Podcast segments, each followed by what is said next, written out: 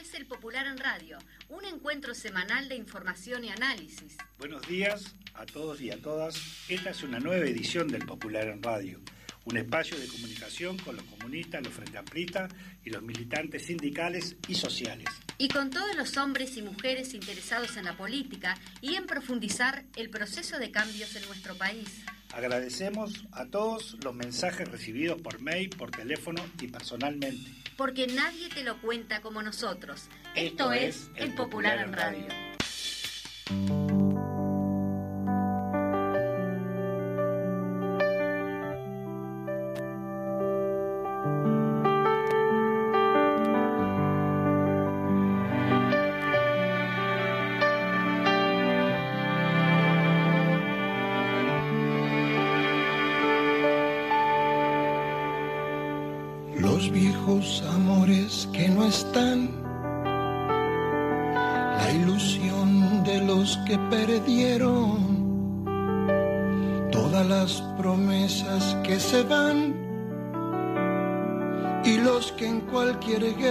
Se cayeron, todo está guardado en la memoria. Sueño de la vida y de la historia el engaño y la complicidad de los genocidas que están sueltos. Buenos días, buenos días a todas y todos los que nos están escuchando en esta mañana. Este, le damos la bienvenida a todas y todos a los audios, a, lo- a los micrófonos de la Fénix. Buenos días, Juan. Buenos días, Paola. ¿Cómo están? Muy buen mediodía para todas, todos y todes. Eh, contenta, acalorada acá en los estudios de la Radio Fénix. ¿Cómo andás, Landaco? Muy bien, bueno, viernes 17, eh, estamos con el número 624 del Popular, la tapa imperdible, eh, reforma jubilatoria en jaque por la lucha, y bueno, parte de todo eso lo van a estar ustedes ahora eh, puntualizando en el, en el editorial, que está muy, bueno, ya de hecho, muy bien como siempre. Bueno, muy cargadito. Si les parece, vamos al editorial que eh, este viernes se titula Reforma jubilatoria en jaque por la lucha. La presentada con el pomposo título de Reforma de la Seguridad Social por el Gobierno, en realidad una acotada, inconsulta y regresiva reforma jubilatoria, está encontrando serias dificultades para su aprobación. Esa es la realidad y es muy distinta a la que quiso presentar el presidente Luis Lacalle Pou en su discurso de, de ADM. Eso tiene una razón básica, la denuncia, la lucha y la movilización popular, los paros barriales del PIT-CNT y la Intersocial, el debate en el Parlamento y en todo el país por el Frente Amplio. Fernando Pereira, presidente del Frente Amplio, lo dijo con mucha claridad al culminar la presentación presidencial de este miércoles. Los trabajadores, sobre todo los menores de 50 años, cuando conocen que van a tener que trabajar cinco años más y dos tercios de ellos van a perder jubilación entre un 12 y un 30%, se ponen en contra de la reforma. Es que ese es el resultado principal que tendrá esta reforma jubilatoria si se aprueba. Cientos de miles de trabajadores y trabajadoras van a tener que trabajar más años y van a cobrar menos jubilación. Eso queda cada vez más claro con estudios serios y documentados del Instituto Cuesta Duarte del PIT-CNT, del equipo de representación de los trabajadores en el BPS y por otros actores como SIMBE. Estos datos, más allá de los ataques públicos y las descalificaciones, no han podido ser refutados por el gobierno.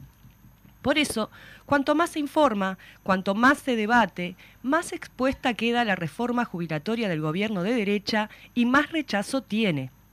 Por eso son fundamentales las acciones como la carpa en el Parlamento, instalada por la Intersocial, a la que han asistido invitados los legisladores y legisladoras de todos los partidos las barriadas y asambleas de los sindicatos y otras organizaciones sociales, y también el debate decidido de las y los legisladores frente amplistas en el Parlamento y las acciones de movilización política del Frente Amplio en todo el país. Un momento muy importante de síntesis de una etapa de toda esta movilización es el paro general de 24 horas convocado por el PIT-CNT para este 23 de marzo, con movilización en todo el territorio nacional. Son ese debate y, esas, y esa movilización los que han impedido la aprobación express de la reforma jubilatoria que el gobierno de derecha y en particular el presidente Luis Lacalle Pou querían en principio para el año pasado en un intenso debate en el Senado, donde fueron escuchadas todas las organizaciones sociales, la academia y los especialistas que fueron ignorados en la elaboración de la propuesta, la reforma recibió fuertes cuestionamientos, a los que el gobierno no dio respuestas. Luego de su aprobación en el Senado, en fechas muy cercanas a fin de año, pasó a diputados. Intentaban presentar el tratamiento en dicha Cámara casi como un trámite, pero eso tampoco ocurrió. Ha sido nuevamente cuestionada en la comisión especial que funcionó a los efectos. Los cuestionamientos no son solo de las organizaciones populares y del Frente Amplio. Hay fuertes críticas y muchas dudas en la propia coalición de derecha. Por eso van a tener que extender el plazo de trabajo de la Comisión de Diputados y postergar la votación en el Pleno son la lucha, la movilización y los argumentos, el creciente rechazo de la ciudadanía los que están poniendo en jaque a la reforma jubilatoria. En un intento insólito de aparecer a la ofensiva en este tema, cuando en realidad cada vez está más complicado, el presidente Lacalle Pou en ADM atribuyó al Frente Amplio la intención de que la reforma jubilatoria se apruebe rápido. No le pido ni a Fernando Pereira, por el presidente del Frente Amplio, ni a Yamandú Orsi, intendente de Canelones, ni a nadie que conteste. Pero estoy seguro de que están deseando que la reforma de la seguridad social la aprobemos nosotros. Así no les dejamos eso para ustedes, dijo la calle Pou. No dio ningún argumento, no fundamentó nada, solo quiso instalar una chicana discursiva menor y no le salió bien. Incluso se puede interpretar que hasta reconoció la posibilidad de un próximo gobierno del Frente Amplio, hasta en eso fue confuso. Pues no, debe quedar claro, el Frente Amplio, el movimiento popular y sectores cada vez más amplios de la sociedad están en contra de la reforma jubilatoria, la rechazan y se movilizan para que no se apruebe pero, además, dos hechos más acaecidos en estos días eh, muestran con mucha claridad el rumbo general del gobierno en cuanto a las fuentes de financiamiento y a las jubilaciones la aprobación de la rebaja en el IRPF y el IAS, que impactan fundamentalmente en las jubilaciones mayores de 300 mil pesos y al mismo tiempo el voto en contra de la coalición de derecha para que el Senado enviara una minuta de comunicación al Poder Ejecutivo para que no se descontara a los, a los jubilados y pensionistas en el ajuste que cobraron en enero el adelanto otorgado en el mes de julio del año pasado la coalición de derecha se negó a siquiera considerar no golpear más aún el deterioro este, del poder adquisitivo de las jubilaciones y pensiones, que al igual que los salarios cayó en los tres últimos años. Como siempre, los hechos valen más que mil palabras. Una reforma regresiva. En el, editorial, de nuestra edición número 621 titulábamos que la reforma jubilatoria impulsada por el gobierno de la coalición de derecha no tiene consensos ni argumentos. A medida que pasa el tiempo, esta expresión se afirma y además de ser regresiva, injusta e incompleta, es improvisada y no tiene sustento alguno. Es una reforma que además de ser regresiva, recorta los derechos de miles, pero sobre todo de las mujeres y los más vulnerables, como las personas con alguna discapacidad o que quedan con alguna incapacidad física por el trabajo. Todo el costo de la reforma, que no resuelve ningún problema de financiamiento, cae sobre las espaldas de los trabajadores, como bien dice la diputada Ana Olivera. Como decíamos, a la continuidad de las acciones populares en la calle se suman las acciones del Frente Amplio en todo el país para explicar lo negativo de esta reforma. La diputada Verónica Mato lo dice con claridad cuando la gente comprende los contenidos reales de esta reforma, se asombra primero y luego queda dolida, atravesada ante lo que está sucediendo. Reiteramos, lo decisivo es seguir dialogando con nuestro pueblo, no aflojar ni un minuto la movilización.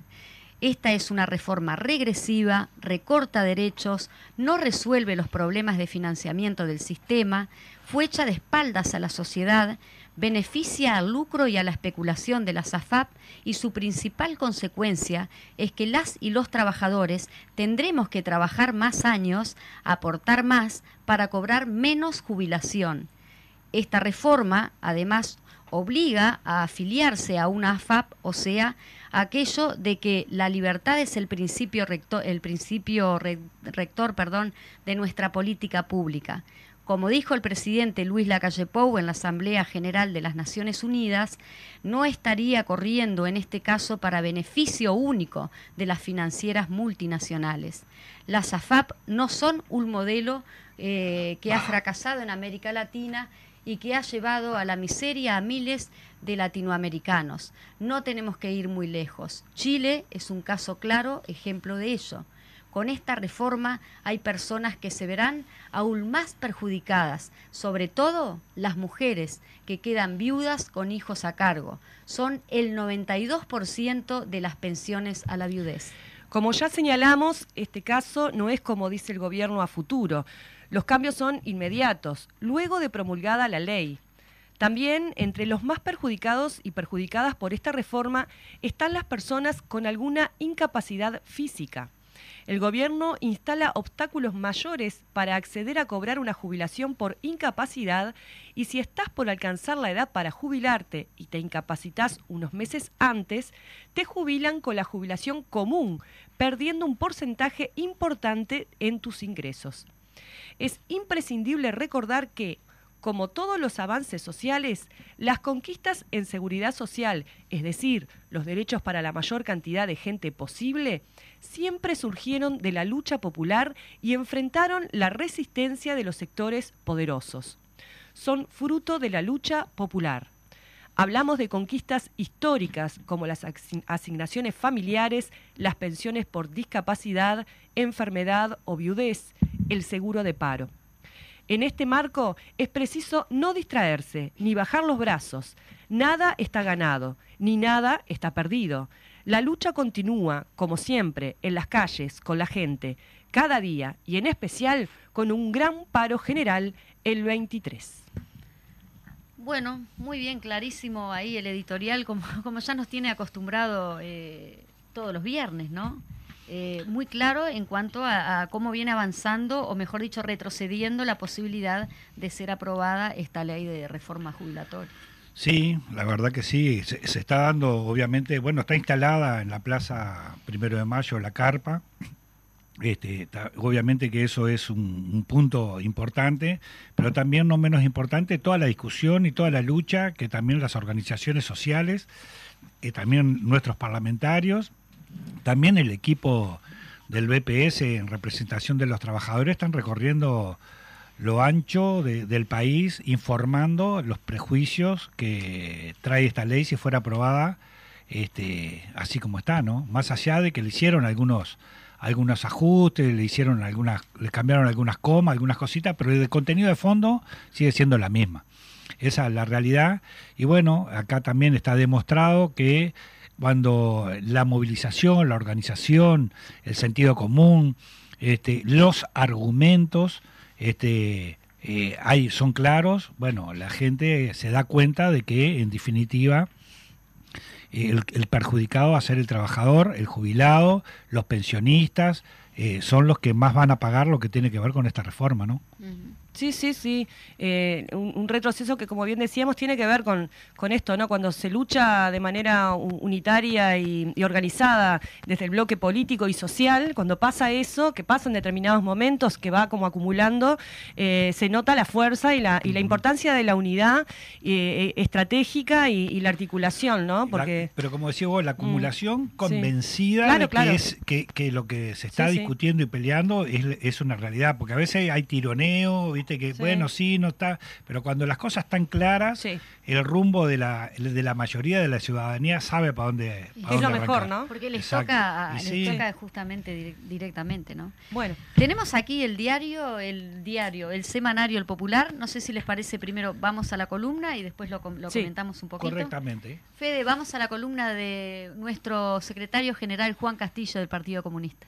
Queridos amigos y amigas que nos acompaña siempre la columna del Popular, es una alegría reencontrarnos con ustedes. En el mismo momento que estamos grabando está cayendo la lluvia, está cayendo agua. Bueno, bendición. Hasta eso hemos logrado con ustedes, hacer llover, que era lo que más nos hacía falta y que reiterábamos la necesidad para nuestra tierra, para la producción, para el pequeño y mediano productor, para todas y para todos.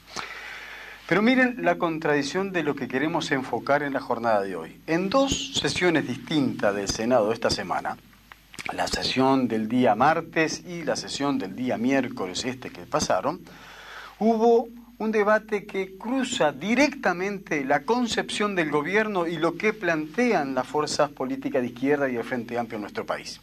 Por un lado, la sesión del martes estaba convocada a los efectos de llevar a la práctica los anuncios del presidente que se titulaba de rebaja de los impuestos porque rebajaba una parte del IRPF para una porción de trabajadores y una parte del IAS para los jubilados y pensionistas. Pero convengamos qué es lo que pasó allí. ¿Por qué criticamos y por qué debatíamos y por qué la intervención de nuestros compañeros se centraba en, en desnudar lo que están haciendo? Un acto de demagogia claramente.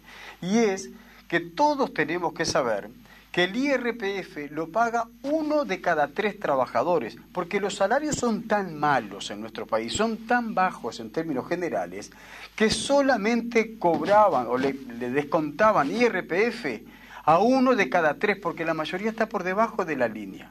Por lo tanto, esta tenue medida de aumentar ese monto mínimo no imponible favorece a una porción que oscila entre los 80 y 100 mil trabajadores y trabajadoras, promedialmente entre 200 y 500 pesos que va a tributar menos. Ese no es el problema del salario de los trabajadores, es muy otro.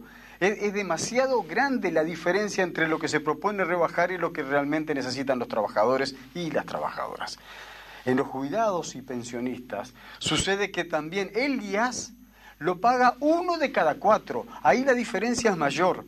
La mayoría de los jubilados, de las jubiladas, de los pensionistas, no tributan el impuesto a la seguridad social, porque cobran magras jubilaciones, no alcanza para nada. Pero sin embargo hay que saber que hay una parte que sí se benefició de esta decisión del gobierno, y es para las 2.300 personas que cobran más de 250 mil pesos de jubilación. ¿Quiénes de ustedes, de los que participan en la columna diariamente, de los que nosotros vemos, qué trabajador, qué trabajadora de este país cobró o cobra una jubilación de 250 a 280 mil pesos? Bueno, hay dos- 2.300 personas solamente que ellos sí van a haber beneficiado y algunas más porque seguramente en ese monto mínimo no imponible, todo aquello que gane más de 50, 60 mil pesos de jubilación del IAS, ahí este, van a estar favorecidos con esta medida. Pero los que menos ganan no se van a ver beneficiado en absoluto en ninguna de estas medidas. Pero el miércoles, al otro día, se discutía en el Senado una minuta que el Frente Amplio presentó. La minuta de aspiración era que el Frente Amplio quería que el Parlamento le mandara al Ministerio de Economía que analizara no descontarle el 3% de los jubilados. Aquel 3% a cuenta que dieron el año pasado para las jubilaciones que cobraba al menos era por lo menos un puchito que podía ayudar y se negaron los blancos, los colorados y los cabildantes se negaron a aprobar una minuta de aspiración que podría favorecer cuanto más a 300 o 400 o 500 pesos de descuento para los jubilados. Para ellos una propina en el boliche donde van. Para un jubilado en pensionista podía significar la comida de un día. Eso es la contradicción, eso es lo que hay que denunciar. Eso es un acto de demagogia de parte de los integrantes de la coalición de gobierno y por eso cada día más hay que luchar. Hay que unir las fuerzas para impedir que aprueben la reforma jubilatoria, pero además para cambiar este gobierno que nos toma el pelo de esta manera. Muy bien, así, así se hace, por supuesto. Este, teníamos el editorial que trata justamente la reforma jubilatoria y tenemos el- la columna de Juan Castillo que, le, que lo viene como a rematar. Sí, sí, en esto que hablábamos el otro día, que tuvimos a- la palabra de Andrade en relación a la cuestión del IASI y esto que no se votó en el Parlamento del descuento, lo que deja el desnudo, que en realidad todo, como, de- como decía Castillo, así, allí era una, una gran cuestión demagógica y quedó probado en los hechos. Porque una cosa es lo que uno dice y después una cosa es lo que uno hace y lo que vota en el Parlamento, ¿no? Sí. No, eh, no, no, no debería sorprender. No, no, pero No. está bueno que se explicite y que quede en evidencia. Sí, hace rato que el gobierno está, Sí. ah, los, los representantes del gobierno, pero eh, que están quedando en evidencia, pero tienen una calidad, unas, eh, no sé, como de cinismo, sí. ¿ah? de que eh, no reconocen este, la, la situación, siempre le buscan alguna salida, alguna palabra, este para poder salir de la bueno no, no bueno no es tan así bueno ve- veremos porque bueno eh, decíamos el caso astesiano no ahora salió El una información que involucra directamente al presidente, presidente de, la de la República, pero no, no, este, conversaciones directamente y pidiéndole él a favores que le hiciera o gestiones que le hiciera Astesiano. Y arran- arrancó diciendo que no lo conocía Bien. Comentamos un poquito, queda muy Sí, nada queda de, nada. de- de A mí esta me gusta de destacar esto el viernes 24 de marzo, 19 horas, Salas El Mar Michelini, Palacio Legislativo, la presentación del libro Ro- Ronnie Arismendi y el Partido Comunista del Uruguay. Lo presenta allí este, el, el escritor Carlos Jafé. Intervienen Carlos Jafé, Juan Bernaza y María Luisa Bategasore. Muy lo bien. dije como deletreado porque ese apellido se lo decís rápido. Sí. En algunos titulares, hace 38 años vaciábamos las cárceles de la dictadura. Eh, el 14 de marzo del 85, la lucha popular lideraba, liberaba perdón, a los últimos presos y presas políticas de la dictadura. Crisol conmemoró el Día del Liberado. También tenemos allí la exposición de la profesora Edeli Santana Cruz, Desafíos actuales de la Revolución Cubana, este lunes 20 de marzo, lunes 20 de marzo, 18.30 horas, en el Salón Azul, piso 1 y medio de la Intendencia de Montevideo. La entrada es libre y gratuita. Invita Fundación Rodney Arismendi. 82 años de la UMRA con, con un completo espectáculo artístico y la participación de los intendentes Carolina Cose y Yamandu Orsi, el sindicato de los metalúrgicos festejó en unidad y lucha. Ahí tenemos la página 7. También saludamos a los funcionarios de la Federación de Salud Pública que hoy también cumplen 82 años. Y los trabajadores del gas que tuvieron su festejo Ay, también el jueves pasado, que cumplieron años. Quiero recomendar la contratapa de Gonzalo Pereira, que la acabo de leer así rapidita. Está muy interesante, profundizando en una cuestión más filosófica que hay detrás, filosófica e ideológica que hay detrás de esto de la, de la reforma jubilatoria y esto que decía recién Landaco de cómo el cinismo, ¿no? Eh, la única forma de sostener esto es siendo un cínico, claramente, ¿no? sí. Varios, hay varios. Exacto. Pero bueno, no nos sorprende porque estamos hablando de un, gobre- un gobierno que está catalogado no, no por nosotros, sino también por los medios internacionales Sí. del más corrupto de la historia, ¿no? Otra Porque cosa- mirá que hay que ser más corrupto que el gobierno del, del 90 al 95. Sin embargo, dice que la fruta siempre cae cerca del árbol, ¿no? Sí, sí. Ese es Bueno. el dicho del, Sí. del presidente de la República. Exacto. Bueno, para superar al padre, lo Bueno, está superando. Dale, Majito, dale. Extraño ingreso a lo. no, esto es in- in- interes- Sí. importantísimo poder destacarlo, porque creo que están reaccionando allí, no le está gustando que se esté empezando a, que se haga justicia. Extraño ingreso al local del observatorio Luis Ibarburo. El hecho fue calificado como grave. Es absolutamente trascendente que estos hechos se aclaren con rapidez, decía por allí el presidente del PIT-CNT. Esto en, en página 12 también, donde se guarda. Página guarda- 12 del Popular. Sí, sí. Luz y Barburo. Hay, hay un medio que se llama Página Sí, un medio Claro, argentino, medio pero- argentino. Pero por las dudas, página 12 del semanario El Popular. Y tenemos también una nota que va a tener que ver con lo que vamos a estar conversando en la segunda media hora, ya nos estamos yendo, en la página 11 del Popular, el verdadero, eh, negar el terrorismo de Estado. El verdadero objetivo del proyecto de ley que repara a las víctimas del accionar de grupos armados es ocultar el accionar del terrorismo de Estado por Gastón Grisoni, que va a ser justamente nuestro invitado en la segunda media hora, Majo. Bueno, muy bien, si les parece exactamente, vamos a un corte y volvemos con el invitado central del Popular en Radio, que es Gastón Grisoni, presidente Crisol. La justicia que mira y no ve, todo está escondido en la memoria, refugio de la vida y de la Bueno, muy bien, ahora sí vamos de lleno, como decimos siempre, a la entrevista central con este A los bifes. el- a los bifes con el presidente de Crisol, pero antes de eso queríamos pasar un avisito que no queremos dejar este, de mencionar porque justamente viene al caso con la entrevista.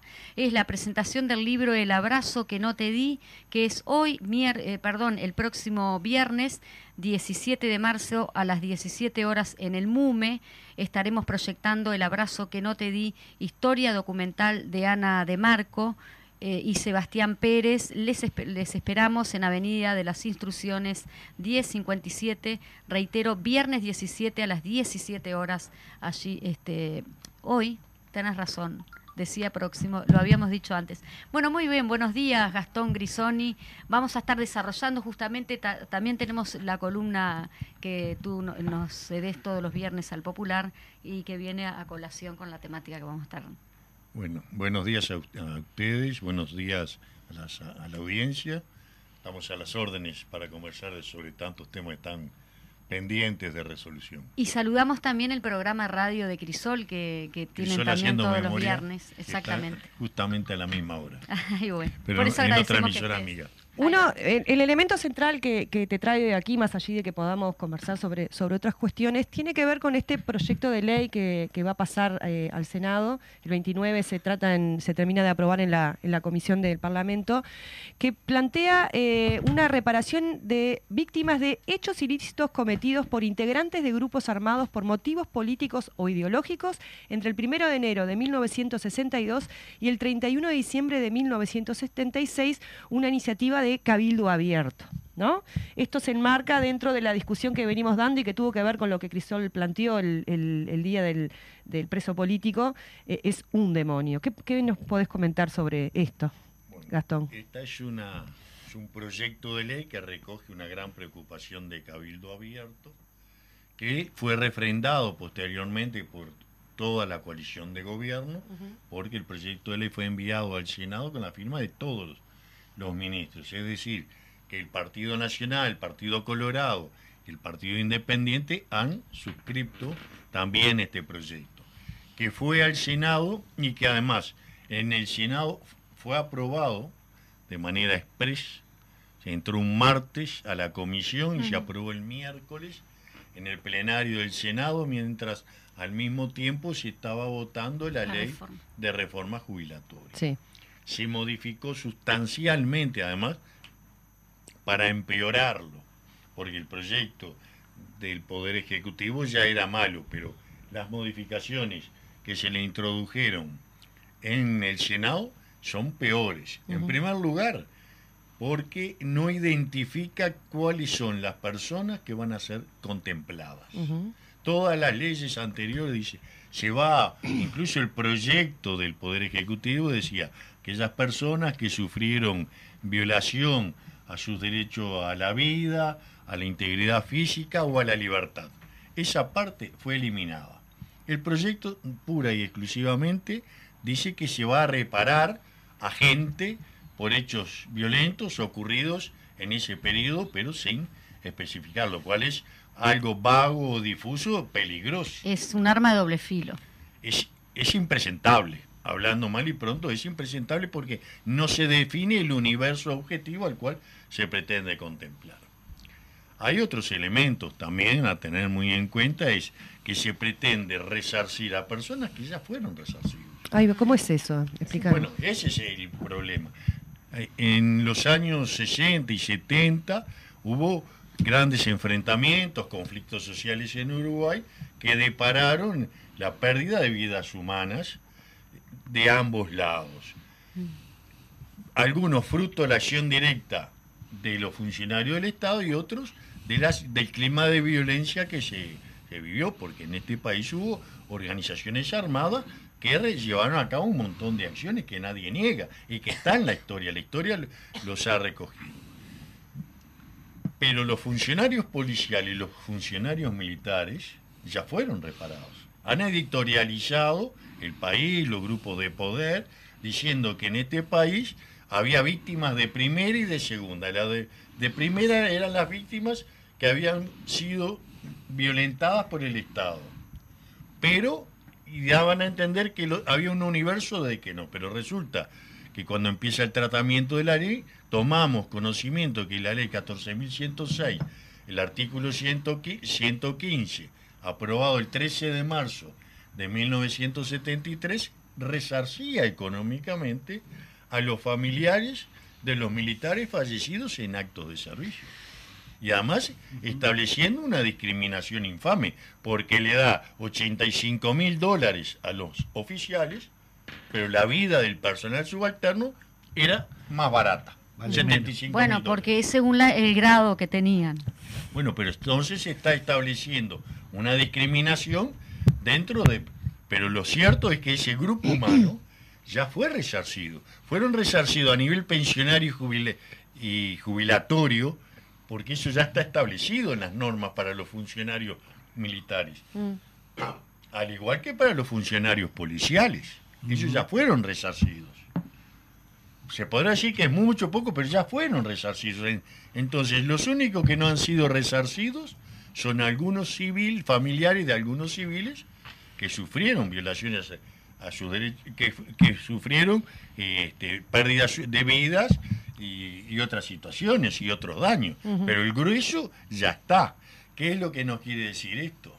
Que en realidad esto es una operación de marketing para poner arriba de la mesa elementos que oscurezcan el rol Claro. del terrorismo de Estado, que abonen la teoría de los dos demonios, porque la teoría de los dos demonios es una interpretación histórica del pasado, a los efectos de que de ocultar las responsabilidades de los grupos de poder que necesitaban la dictadura y el terrorismo de Estado para reestructurar la economía uruguaya. Sí, justamente con, con respecto al 38 años de la liberación de los últimos presos, el diputado Carlos Testas de Cabildo Abierto, justamente que es Cabildo Abierto fue quien presentó la, la- el proyecto ley, dice que, que bueno, que él este, puso en duda, ¿no? El tema de, tú justamente lo decías, desconociendo la realidad histórica. Exactamente, porque en una entrevista radial que le hacen en un programa matutino, él desconoce, duda de que haya habido terrorismo de Estado. Esto, a, a- a 38 años de volver a la democracia, con toda la documentación que ha habido, con todos los proce- procesamientos judiciales, poner en duda el terrorismo de Estado es realmente sorprendente. Y, y demuestra eso que se afirma, esto es una operación publicitaria para exaltar, amplificar los daños ocasionados por quienes se enfrentaban al, al gobierno, al- a los gobiernos de la época y ocultar hoy esa realidad e incluso quitarle gravedad al accionar de los represores que están siendo condenados. Porque esta es la otra realidad. La muralla de la impunidad que se pretendió dirigir en este país desde hace muchos años ha sido perforada. En los últimos tres años, 60 represores, número considerable, representativo, significativo, han sido juzgados y condenados con todas las garantías del debido proceso. Y no han sido discriminados porque no se los, se los somete a la justicia por opiniones, se los somete porque han estado incuestionablemente ligados a hechos delictivos, que son para la Corte Interamericana de Derechos Humanos crímenes de lesa humanidad. No, pero escuchando, escuchando con atención, ¿no? Digo, también se, se puede manejar que hay una contradicción, digo, porque primero desconocen que hubo este terrorismo de Estado, pero por el otro lado reclaman reparación para las víctimas. ¿Sobre qué? Sobre un- una situación de qué, en qué situación. Pero vos decías, Gastón, no se define en lo que tiene que ver con el texto o con parte, que no se define bien a quién se quiere reparar. Pero realmente vos creés que la gente de Cabildo Abierto, los que hicieron esto, no saben exactamente a quién quieren reparar. Bueno, lo peligroso es que en el texto legal que se va a aprobar no está definido el universo de personas. Por supuesto, ellos lo tienen muy claro, pero estamos hablando de que técnicamente la ley tiene que decir cuál es el universo. Se tiene que especificar los montos. claro. ¿Quién va a definir? ¿En qué Ah, instancia? bueno. Este Poder Ejecutivo. ¿Van a consultar a Astesiano para que dé una mano para armar la lista? Bueno, ca- bueno por Por eso. un mensaje de texto. pos- Por un posiblemente. mensaje de texto. Bueno, después la ley tienen este, redacciones interpretativas. Yo creo que va por ahí. Haces la ley, aprobas la ley y después se hacen redacciones interpretativas que obviamente la va a hacer quien tiene el poder en este momento y quien impulsa la ley. Eh, Bueno, yo eso, creo que eso es lo peligroso, que Ajá. es el Poder Ejecutivo. Las leyes reparatorias que fueron aprobadas básicamente con los gobiernos del frente, vamos a aclarar, hubo una primera ley reparatoria que se aprobó a nivel para los presos políticos y exiliados, el doctor Jorge Valle, Mm. en el año 2002. Pero ya especificaba, esa ley ya especificaba y los criterios y cómo se iba a resolver. Las leyes que se aprobaron durante las administraciones, la administración del doctor Tabaré Vázquez, la que se refiere a los presos políticos, que fue la 18.033, la que se refirió al, al personal que había sido expulsado de las Fuerzas Armadas, que se aprobó también en el año, en enero del 2006, la 19.000, 18 17.949 y la 18.033 especifican los universos, especifican además los montos, los criterios y hasta la quién, cómo van a estar conformadas las comisiones y son otra cosa. Son otra cosa. Es más, nosotros tenemos, vamos a tener, Crisol estar llevando a cabo entrevistas, además de la presentación colectiva que ya hicimos, estamos hablando con los diputados también para tratar de explicar y convencer, porque, pero esto es impresentable. Tenemos previsto, por ejemplo, con, el diputado Luz, vamos a tener una reunión, el diputado Luz en su momento trabajó en el Ministerio de Trabajo, en la implementación de la ley 18.033, sabe muy bien lo que es un proyecto de ley que se podrá estar de acuerdo o no, pero que cumpla determinados requisitos básicos y elementales. Y, eso es muy peligroso. En este sentido, además eh, hay un cuestionamiento a las fechas. Deben las fechas deben ser significativas. ¿Por qué el primero del año Claro. de enero de 1962? ¿Por qué? ¿Por qué pensás? No, no, no. No hay ningún hecho allí No que... hay nada. Es una periodici- periodización ¿Qué? que no tiene justificativo. Porque si vamos a hablar de violencia política, en el año 60, en la década de los 60, el primer hecho significativo fue el 17 de agosto de 1961, el asesinato del profesor Arbelio Ramírez en la puerta de la Que, universidad. que- que iba a ser para, para el. en ese Intentaron momento para matar al Che Guevara. Claro. Sí. Es decir, cuando Che Guevara, siendo ministro de Cuba, vino a Uruguay, sí. a la- participó en una conferencia, recibió el homenaje, dio una, una conferencia en el Paraninfo de la universidad. Sí. Estaba repleto. A la salida quisieron matarlo. Y la bala destinada al Che mató al profesor Arbelio Ramírez, que estaba asistiendo, era un militante gremial, estaba asistiendo a la conferencia. Entonces, si vamos a hablar de fechas de violencia significativa, el primer hecho Ujú. pri- así a tener en cuenta es el asesinato del profesor Arbelio Ramírez, 17 de agosto de 1961. El MLN, que se hace tanta Sí. aspaviento con las acciones que lleva a cabo, pero la primera acción conocida del MLN fue el 31 de julio del año 63, que fue el robo de armas en el tiro suizo. De Nueva Albesia. Ujú. 1963. Porque se- supone que son las víctimas de las organizaciones armadas. Sí. La principal invocada es el MLN. Bueno, la primera acción constatable, pero además lo dice Lesa, lo dice Sanguinetti, lo dice todos los... Fue el 31 de julio el, el asalto al tiro suizo. Y después siguieron realizando acciones. Nadie pone en cuestionamiento que hubo grupos armados, estuvo el Faro, estuvo el MLN, estuvo el OPR-33. Hubo enfrentamientos, hubo robos, hubo eh, es- explosiones, hubo secuestros. Eso, nadie lo niega, esa historia Sí. está. Pero entonces, la primera fecha ya hay que ponerla esa. Y después la fecha de finalización es a eh, fines del 76. 31 de diciembre de 1976. Nosotros creció ya cuando fue a la comisión y dijo, acá a partir del 27 de junio del año 73 hubo una dictadura. Estamos Exacto. todos de acuerdo. Sí. Bueno, si hay dictadura, las normas internacionales avalan las rebeliones armadas de los pueblos. Es decir, que si hubo acciones armadas de, de rebeldía, ya están contempladas por la normativa internacional. Es decir, que la fecha debería ser hasta el 27 de junio del 73. Pero el, el gran tema ahora sigue siendo que ya fueron reparados, que no se sabe el universo, y también mencionan que quieren otorgarle una pensión reparatoria, hacia el espejo con los presos políticos.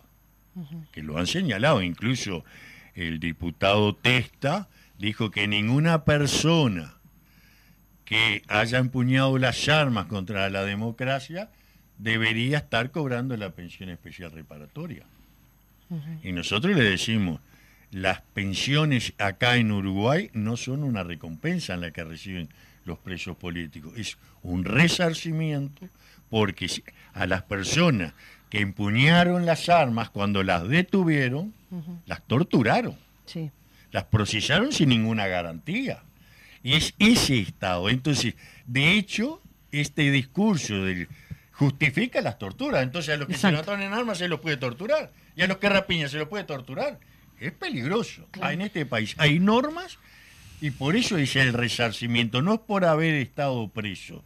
las normas eh, internacionales dicen que hay que resarcir las graves violaciones a los derechos humanos, que fueron masivas, sistematizadas, sistemáticas, generalizadas, regladas, porque hay un, un tratamiento uniforme que se aplicaba a los prisioneros y contra una población civil, por lo cual la Corte Interamericana de Derechos Humanos define que estos son crímenes de lesa humanidad. Es lo otro que se quiere negar. Hubo terrorismo y hubo terrorismo de Estado. Sí, sí. Por supuesto, es una reacción frente a estos procesamientos que se vienen concretando.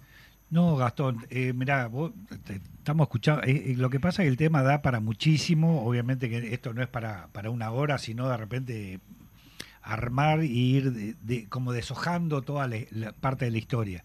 Pero, a ver, obviamente que Cabildo está encabezado nada más ni nada menos por, por, por un general, este, alguien que también de alguna forma u otra estuvo involucrado en muchos temas de lo que se está hablando, parientes, hermanos, padres, familiares, este, y es un tipo de militar de estrategia militar.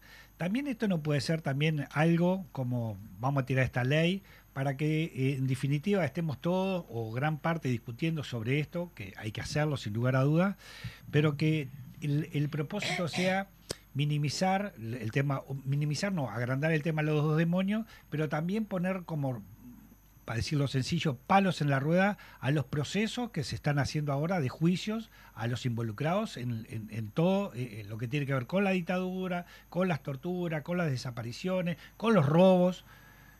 Porque también ahora hay procesos que no son a nivel de Uruguay, pero sí internacionales. Tenemos uno recién ahora en, en Italia, con el tema de Elena Quintero, que los otros días escuchaba un audio de, del ex diputado Puig, mm. el negro Puig, que tiene que ver con, todo ese tipo de cosas, ¿no? Ahora, yo poco vi la prensa uruguaya, en definitiva, que hablara eh, de, ese proceso, ese juiciamiento que se está haciendo en Italia. Estamos hablando de, algo emblemático como lo de Elena Quintero, ¿no? Que, que justamente la Tota recorrió cuarteles, bueno, toda la historia también en ese sentido que se quiere negar. ¿Vos no, pensás que hay algo de esto? Como decir, bueno, vamos a discutir sobre esto, de las reparaciones, porque hay algunas brutalidades como que, llaman la atención. Bueno, es parte de una estrategia. Cabildo Abierto ya sabemos lo que es y, lo que representa. Este, está vinculado al proceso, son los defensores de los principales represores que están condenados. Los han defendido una y otra vez, han pedido anular la ley de caducidad, están promoviendo prisión, eh, prisión domiciliaria compulsiva, un conjunto de medidas. E incluso han intentado eh, bloquear, como decías vos, Landaco, el accionar de la justicia. Lo que pasa es que se ha generado, fruto de la movilización y el trabajo de décadas y el avance del movimiento popular, una situación que ha generado que la, la justicia que estaba al margen de todos estos procesos de alguna manera se haya involucrado activamente y hayan surgido nuevos jueces que a la luz de los nuevos pronunciamientos internacionales han actuado con una valentía realmente extraordinaria y se han encausado estos juicios. Incluso se ha logrado la creación en el año 2017 de la Fiscalía Especializada con el doctor Ricardo Percival y un equipo de abogadas y de abogados y fiscales comprometidos, realmente muy profesionales, muy capacitados que han, hemos logrado romper la muralla de la impunidad. tenemos la misma cifra de represores presos que las que hubo en Argentina. Estamos a los mismos niveles. Y esto sigue andando porque todavía hay muchas causas sobre las cuales no se ha No se ha expedido la, justicia. Pero entonces se ha logrado un gran avance. La- este país es mejor, la democracia es más pura, más cristalina, tiene raíces más firmes. Se rompió el muro de la impunidad. Y lo más importante, la oficialidad, los golpistas de hoy y los del futuro tienen un mensaje que tienen que anotarlo en el cuaderno. Acá, aunque se demore 50 años, van a pasar por la justicia. Van a tener que rendir cuentas a la justicia. Como decía Gonzalo Carámbula cuando lo torturaban, algún día van a ir a la justicia. Y están en Domingo Arena el que lo estaba torturando. Sí, de hecho se expidió, por suerte, eh, hace poquitos, el tema del juicio de los vagones, ¿no? Sí. También digo porque se van acumulando, pasan los años, Exacto. que decíamos acá mismo en el programa, este, en otro programa que decíamos, eh, la verdad se hace camino este, a la fuerza como sea. Yo, en lo personal, la justicia, tengo dudas si realmente se aplica la justicia de tantos años para atrás. Pero de todas maneras, la verdad sale a flote. Eso. La verdad se abre Pero, camino. y un número significativo están presos y ellos lo saben. Y, lo, y lo sabe la oficialidad de hoy y la del futuro. Van- podrán dar un golpe de Estado, pero no hay nada más profiláctico que saber Sí. que ellos van a saber que algún día, Tarde o temprano. Tarde- tarde o temprano, van a ir. Y capaz que les toca a una edad muy avanzada, donde van a tener que ir en silla de ruedas a brindar testimonio y hacer procesos. Pero son procesados. No queremos que sufran. Sí. Queremos que sean condenados. Si es que justicia, no a venganza. 100 años. Que quede de claro soledad, eso. Para que sea la- se cumpla la profecía que decía García Márquez, que esas estirpes no tengan Sí. una segunda oportunidad sobre la tierra. En 100 Eso años es lo que queremos. Ujú. Sí, Sí. 100 años de soledad. El, nu- el nunca más terrorismo de Estado tiene que ver con esto, con que los pueblos puedan realizar efectivamente estos procesos este, que, que blinden un poco la cuestión de la impunidad. Eh, yo quiero traer nada más, estamos cerrando ya, esta cuestión que tiene que, porque tiene que ver con esto que estamos hablando del ingreso al local del Observatorio Luz Ibarburu. Acá se informa que el observatorio trabaja con información que no existe en ningún otro lugar, ni siquiera en las instituciones del Estado. Información completa desde 1981 al 2017 sobre la acción o inacción del Ministerio Público y de los juzgados penales en los casos de violaciones de derechos humanos. Son datos esenciales sobre el proceso de eh, la llamada justicia transicional, indican en su página web. Esta información era la que estaban seguramente buscando los que fueron a revolver eh, y entraron a, la, sede, ¿no? Bueno, es- no sabemos cuáles son las Mm. intenciones. También puede ser mandar un mensaje, estamos Por acá, estamos vigilando. Lo que es destacable, y vamos a aprovechar, es el gran trabajo que hizo el PIT-CNT de apoyar y el Observatorio. Ibarburu. Y si por el Observatorio Luz Ibarburu depende del PIT-CNT, estamos todas las organizaciones sociales vinculadas a la temática, pero un gran compromiso de la Central Obrera con estos temas y un gran trabajo del, del observatorio, el equipo del observatorio y el doctor Pablo Chargoña, también con su equipo de jóvenes abogados que están comprometidos y realmente han hecho un esfuerzo descomunal, descomunal para lograr que avance la justicia y va a seguir avanzando porque esto requiere seguir movilizados también por este tema. Sí.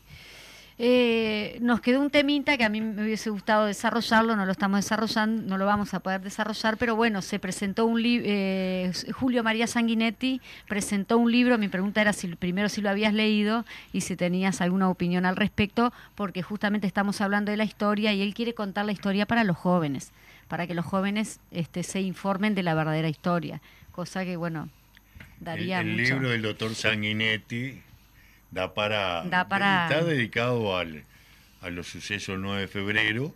Su gran preocupación es eh, este, desprestigiar a la Central Obrera, al Frente Amplio, a los comunistas, al Partido Comunista, por la posición asumida en esos procesos. Sanguinetti amargo. Ese sería el resumen, porque además oculta hechos y ignora hechos que son fundamentales en este país.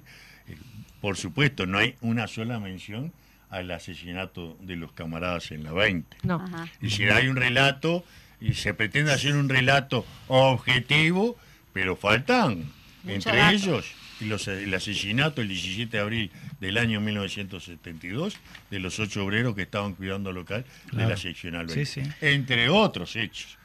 Eh, sí. Pero bueno, es un libro, él quiere reescribir la historia, quiere reescribir su papel y además niega el terrorismo de Estado. Sí, sí. Es lo mismo que dice Testa, lo dice. Sanguinetti. Sí, sí. Sí, sí. Bueno, siempre lo negó Sanguinetti, siempre le digo, si hay algo que es coherente Sí. en ese aspecto es que sistemáticamente este, niegan esos hechos aberrantes, donde también él fue, fue parte, porque él fue ministro en plena dictadura, fue ministro de Educación y Cultura, digo, sí. fue parte de todo ese proceso. Digo, no, acá tienen toda la mano, todos tienen la mano manchada.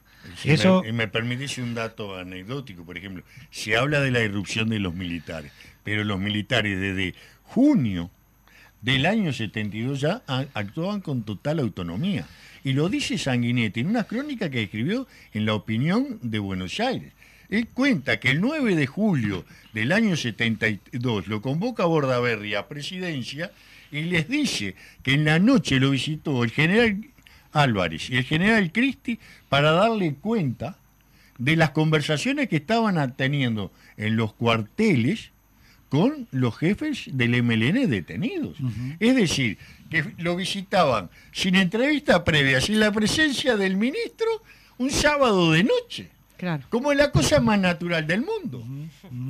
Lo dice él, está, lo escribió en, en la opinión de Buenos Aires. Sí, yo para cerrar nomás, digo, también hacer recordar este, que también este, hay escrito este, desde hace muchísimos años atrás los hechos que ocurrieron en- justamente en febrero de esa época, que les recomiendo, después les voy a rectificar bien si es la revista Estudio número 16, un extenso artículo del profesor eh, Macera, donde da la explicación concreta y cierta de, de esos artículos este, 4 y 7.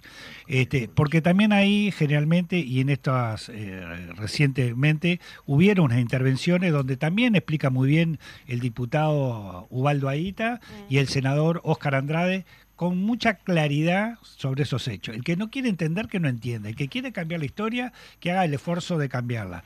Pero la realidad está ahí y está escrita desde hace muchos años. Nos estamos yendo ya, es, este, estamos ahí de hora. Muchísimas gracias Gastón Grisoni por estar con nosotros. No, muchas gracias, gracias a ustedes. Paola, gracias Juan. Nos vamos. Chau, chau. Hasta el próximo viernes. Salud. Chau, chau. el hambre y la abundancia que se juntan,